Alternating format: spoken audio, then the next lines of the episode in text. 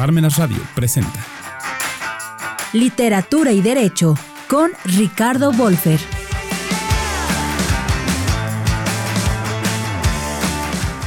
Hola, bienvenidos a Literatura y Derecho. Soy Ricardo Guzmán Wolfer. Tengo algunas décadas leyendo y escribiendo sobre la literatura y cómo impacta en el derecho, o sobre cómo la literatura te sirve para crecer, para saber más. Bienvenidos a esta serie de podcast donde hablaremos de libros interesantes y de puntos de vista que a lo mejor no se te habían ocurrido. Hoy hablaremos del libro Frankenstein de Mary W. Shelley.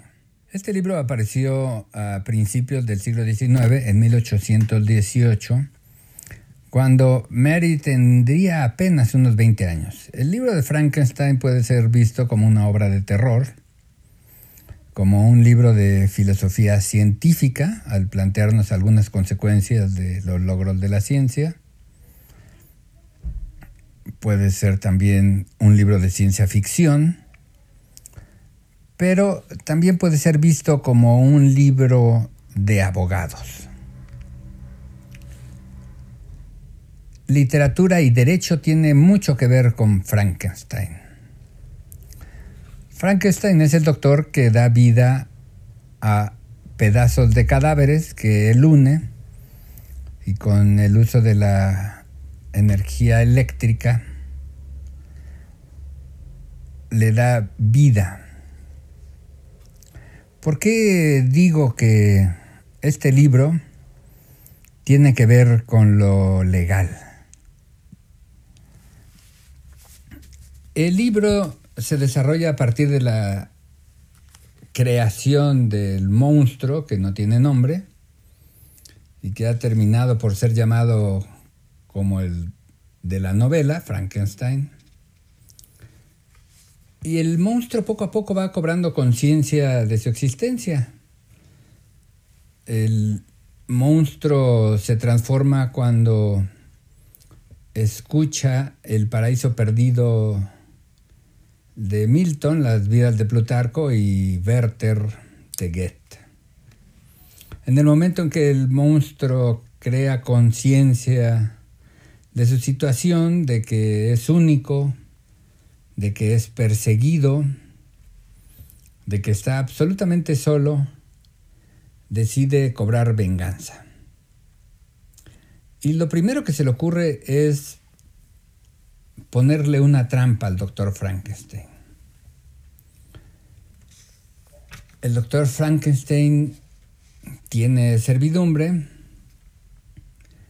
y el monstruo mata a uno de ellos y coloca las joyas de la persona muerta en la recámara de una mujer que es parte de la servidumbre del doctor Frankenstein. La policía llega, encuentra las joyas y se establece la culpabilidad de esta persona. Frankenstein de entrada es una mirada a cómo se desarrollaban antes los procesos penales sin garantías para el detenido, eh, sin un rigor en la obtención de pruebas y sobre todo sin la posibilidad de una debida defensa. La mujer que es detenida da por hecho que será condenada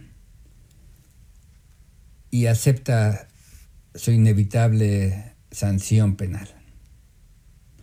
Esto es una lectura perfecta para abogados. En otro momento, cuando el doctor Frankenstein se da cuenta de que está siendo acosado y prácticamente perseguido por el monstruo, en lugar de acudir a la policía o al párroco para pedir consejo, pide ayuda a un juez. Es una manera de decirnos que la sociedad subsiste gracias a sus leyes y no a su fe. ni a su orden, ni a su educación, sino a sus leyes. Este es otro guiño propio de la relación entre literatura y derecho. ¿Quién pensaría que Frankenstein tiene estos tamices legales? Cuando el juez escucha del doctor Frankenstein el tipo de monstruo que lo sigue, que es una suerte de superhombre, por no decir un semidios, porque vive donde no podría hacerlo ningún ser humano y tiene habilidades que impiden su captura, el juez le hace ver que las leyes de los hombres no podrán ayudarlo. El libro de Frankenstein tiene muchas lecturas, pero esta es una donde la literatura y el derecho se funden para establecer que una mirada crítica nos permite obtener nuevos enfoques de una obra tan importante, tan conocida como lo es Frankenstein de Mary Shelley. Gracias por escucharme. Hasta la próxima. Parmenas Radio presentó Literatura y Derecho con Ricardo Wolfer.